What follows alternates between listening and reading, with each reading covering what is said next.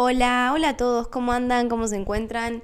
Aquí andamos otra vez en otro episodio y este día, el día de hoy vamos a hablar de algo em, un poco conflictivo, ¿no? Algo que a todos nos toca, a todos nos tocará alguna vez, si es que no nos toca ahora, es las parejas, ¿no?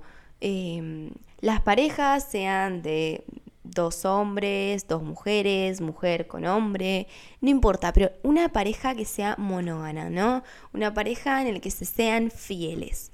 Vamos a hablar de la monogamia, em, que es básicamente la, idea de que te corresponde tu pareja en el ámbito sexual, ¿no? Uno eh, le da fidelidad a su pareja de que solo comparte ciertas prácticas sexuales con eh, con él, ¿no? Con ellos.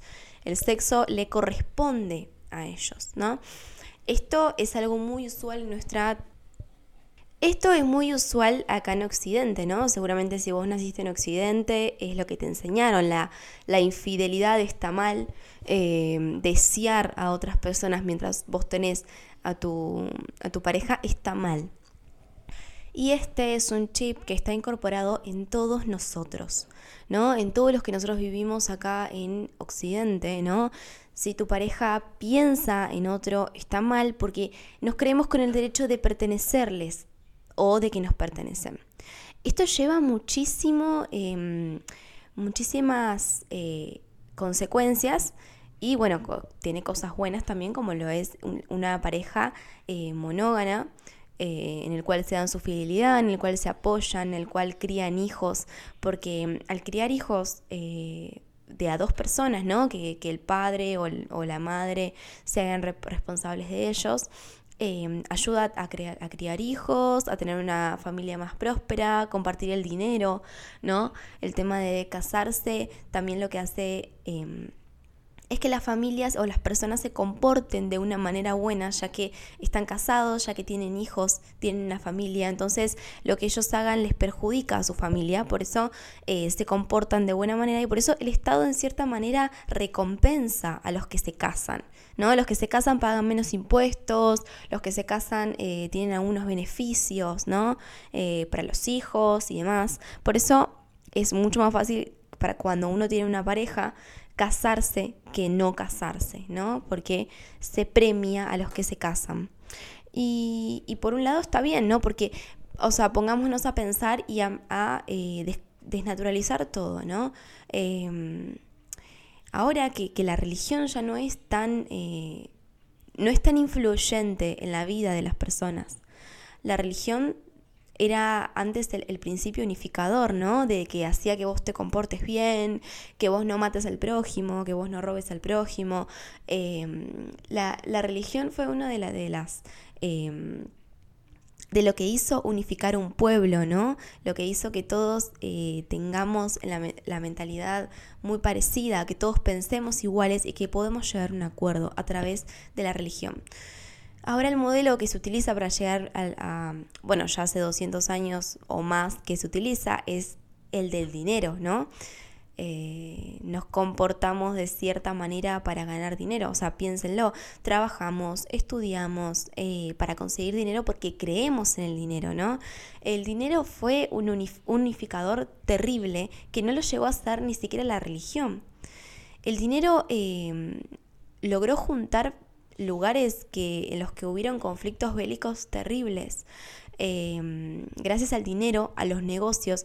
Siempre muchos de nosotros pensaremos que el dinero es algo que en vez de unir separa. Y muchas veces separa en vez de unir.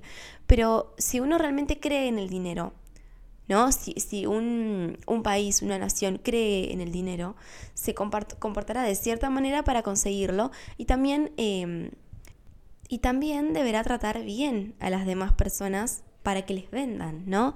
Eso es lo que tiene el negocio y el comercio. Eh, me estoy yendo un poquito de mambo, pero lo que quiero que, entiendan es que estas cosas que son el casamiento, lo que hace es em, darles una razón a las personas para que se comporten de una buena manera, ¿no? Em, obvio que esto no, no, no, lo pensamos nosotros, ¿no? Pero pero sí es algo eh, que se piensa y de, por qué existe el casamiento y, de serle fiel a una pareja y de hasta que la muerte los separe, ¿no? Eh, esto lo que nos hace es eh, cuidarla, protegerla, cuidar a nuestros hijos y comportarlos de una buena manera. Tenemos que entrar al sistema para que ellos también puedan entrar al sistema tenemos que trabajar, tenemos que mandarlos al colegio, tenemos que hacer las cosas bien y eso es lo que nos eh, trae de beneficios, ¿no?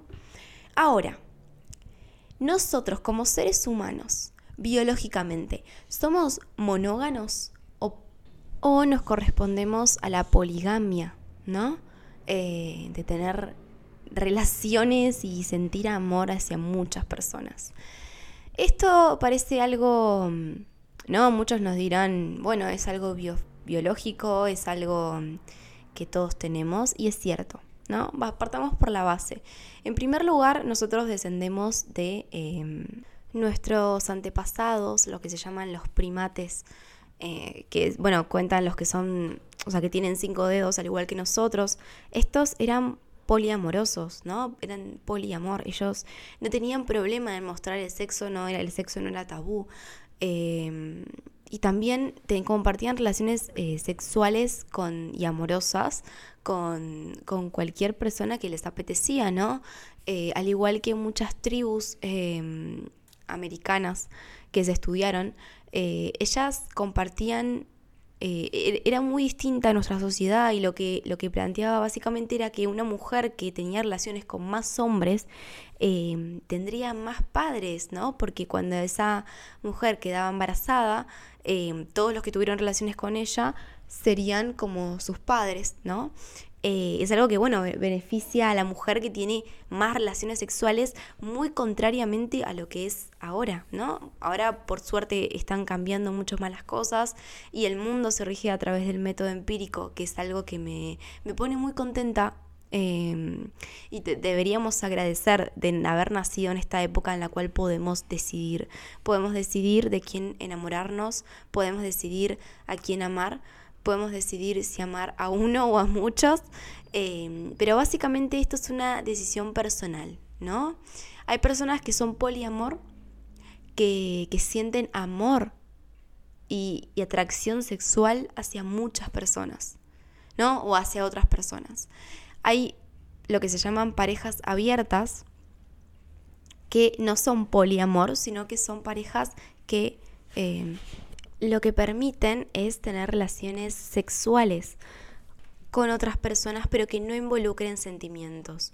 Porque esto es un paso a tener una relación poliamor, ¿no? Eh, es difícil tener una relación poliamor, es difícil tener una relación abierta. Pero la relación abierta, entender, antes de tener una relación abierta, lo que uno tiene que, pensar es em, ponerse en el lugar del otro y también ponerse en su lugar. Sacar eh, la hipocresía que todos tenemos, porque todos, o sea, les aseguro que todos sentimos atracción hacia otras personas alguna vez en su vida estando de parejas. Sintieron atracción sexual o admiración a otra persona o les gustó pasar el tiempo con esa persona. ¿no? Entonces, primero que nada hay que sacar esa hipocresía que sentimos todos, ¿no? Lo que son los celos, lo de ay me fue infiel, o le dio me gusta a esta chica, o le dio me gusta a este chico, o se habló con este chico. Claramente, si es una relación cerrada, eh, si se produce algún acto de infidelidad, que no es dar un me gusta en la página de Instagram, eh, sí es una traición, sí es una infidelidad porque fue el pacto en el que los dos estuvieron de acuerdo eh, tener siendo una pareja. Primero hay que tener un grado de madurez mucho más grande, ¿no? Uno por ahí no soportaría tener una pareja abierta, por ahí no soportaría, no tiene la madurez, no tiene la madurez emocional de eh, hacer eso, ¿no? Primero hay que plantearse si uno lo podría superar, ¿no? Primero uno tiene que tener madurez emocional para hacerlo porque mm, al tener una pareja y, tener una relación abierta, cuando uno no se siente seguro de sí mismo, cuando uno no tiene todo el amor propio que realmente necesita, que realmente tiene, ¿no? No puede lograrlo. Por eso uno tiene que hacer un trabajo eh, interno, un trabajo de uno mismo, un trabajo de mejorarse a uno, ¿no? De, eh, en primer lugar, entender, esto se gana a través de, bueno, que te hayan rechazado varias veces, a través de eh, cosas que duelen, de haber llorado muchísimo. No, no se aprende de un día para el otro y, todos tuvimos... Eh, casi siempre se aprende en los momentos difíciles, en los momentos en los que uno no puede más, en los que uno se siente mal, eh, siente que no puede, que quiere cambiar. Cuando uno tiene la necesidad de cambiar, lo hace.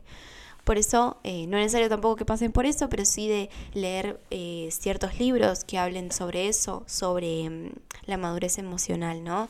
Entender que alguien no te pertenece y que no necesitas su validación para ser feliz. No necesitas su validación para sentirte bien, ¿no? Em, esto es muy difícil. Y esto nos pasa a todos en la adolescencia, que sentimos que necesitamos que el otro nos conteste temprano o que el otro nos invite a hacer algo que por ahí no tenía ni más puta idea de que lo iba a hacer, ¿no? Pero yo quería que vos me invites porque era nuestro décimo aniversario, ¿no? Em, cosas que uno da por hecho que se las merece. Y tiene que saber que en todo hay que trabajar, en las parejas también hay que trabajar. Y tener una relación abierta eh, no digo tener un poliamor siendo soltero porque es algo, ¿no? Dejando en claro a personas en las que no estás involucradas emocionalmente, eh, lo puedes llegar a conseguir, pero sí de tener una pareja y abrirla eh, es tener un nivel de confianza muy alto, un nivel de amor y de amor propio muy alto. Por eso las personas que, que lo hacen realmente las admiro, ¿no? Realmente no son como los demás. Realmente es muy sano ¿no? Em, una de las experiencias que uno puede tener si no quiere tener una relación abierta de por vida es abrir la pareja en un momento, ¿no? Abrir la pareja por unas semanas, eh, abrir la pareja eh, cuando uno se va de vacaciones y tener la libertad de los dos poder hacer lo que quieran, ¿no? En el sentido eh, sexual o, amoroso, porque, em, porque no existe em, no existen las parejas perfectas, pero tampoco existe naturalmente eh, una pareja en la que nunca alguno de ellos no haya sentido atracción sexual hacia otros. Por eso hay que entenderlo. Y si no podemos tener una relación abierta porque somos muy celosos, porque somos inseguros, eh, podemos empezar a dejar de ser tan inseguros y tan celosos y entender que es algo natural y algo fisiológico el de sentir atracción sexual hacia otras personas. Es algo normal, es algo natural, pero como nuestra cultura está mal visto, porque realmente está mal visto tener una relación abierta, y más si todavía los otros no lo saben. O sea, realmente la sociedad juzga muchísimo a esas personas que quieren eh, simplemente hacer lo que todos queremos hacer, pero sin hipocresía, ¿no? Eh, tener una relación abierta, a veces tenemos ganas de estar con otras personas y es cierto. O por ahí vos querés tener una relación, eh, solamente tener relaciones con tu pareja y también está perfecto. También está perfecto tener una relación cerrada, pero pudiendo elegir entre dos cosas, ¿no? O, entre muchas otras cosas, ¿no? Uno decide que solamente va a estar con, con ella. Eh, porque es lo que necesita y está perfecto. Pero hay, las personas y la sociedad juzgan muchísimo. Más cuando mm, ¿no? De decirles, tu novio o tu novia te está manipulando porque en realidad ella quiere estar con otros y te mete ideas en la cabeza. O sea, realmente perseguimos y, crucificamos a la gente que lo hace y, o sea, no me digan que no porque es cierto. Eh, me ha pasado a mí que yo en un momento de mi vida con, con otra pareja cuando tuve mi viaje de egresados, nosotros dos lo hablamos y dijimos que íbamos a eh, poder hacer lo que queríamos en Bariloche, ¿no? En el sentido de solamente por una semana, eh, cuando éramos jóvenes, digamos, em, porque fue algo que realmente lo sentíamos, porque realmente los dos teníamos ganas de hacer otras cosas y fuimos totalmente sinceros. Por ahí eso no funcionó tan bien porque los dos no estábamos completamente bien emocionalmente, entonces eh, vinieron los celos, la inseguridad y todas esas cosas. Pero cuando realmente se puede, bueno, eh, volviendo al, punto, en ese momento yo fui juzgada por, por muchas personas, ¿no? De ahí, de que, de que estaba siendo infiel, de que no me importaba, que no podría dejarlo a él ni decirle a él que pueda hacer lo que quiera, ¿no? Cuando eso fue acordado. Yo he recibido comentarios de amigas que me han dicho, eh, no podés decirle que él haga lo que quiera, ¿no? O, cosas como, si soy tu novio, te dejo, porque, ¿por qué, no? Porque está mal tener... Eh, tener ganas de, tener apetito sexual está mal visto en la sociedad todavía, ¿no? Hay miles de parejas que son abiertas. Lo bueno es que eh, está progresando, que esto está avanzando, que esto ya no es lo mismo que antes y me pone feliz. Eh, sé que es un progreso eh, este tema, ¿no? De hablar libremente con eso. Pero la gente realmente juzga mucho cuando es la infidelidad. Realmente se crucifica muchísimo a la gente que es infiel Em, por eso, cuando se habla de relaciones abiertas, esto es lo que sucede, ¿no? Un descontento al, nombrarlo. Y me pasó a mí y, he recibido muchas burlas y muchas críticas y todo eso, pero mm, uno siempre va a recibir críticas cuando hace algo diferente, ¿no? Cuando uno no sigue a la manada y hace todo lo que los demás dicen. Yo conozco parejas que son infieles y que dicen que sus parejas son las mejores, siéndoles infieles cuando se están eh, jugando la, la credibilidad, ¿no? Si realmente la amas, ¿por qué no le das el beneficio de que también pueda hacer lo que quiera o de serle sincero al menos, ¿no? Bueno, piénsenlo y espero que les haya interesado. Saludos.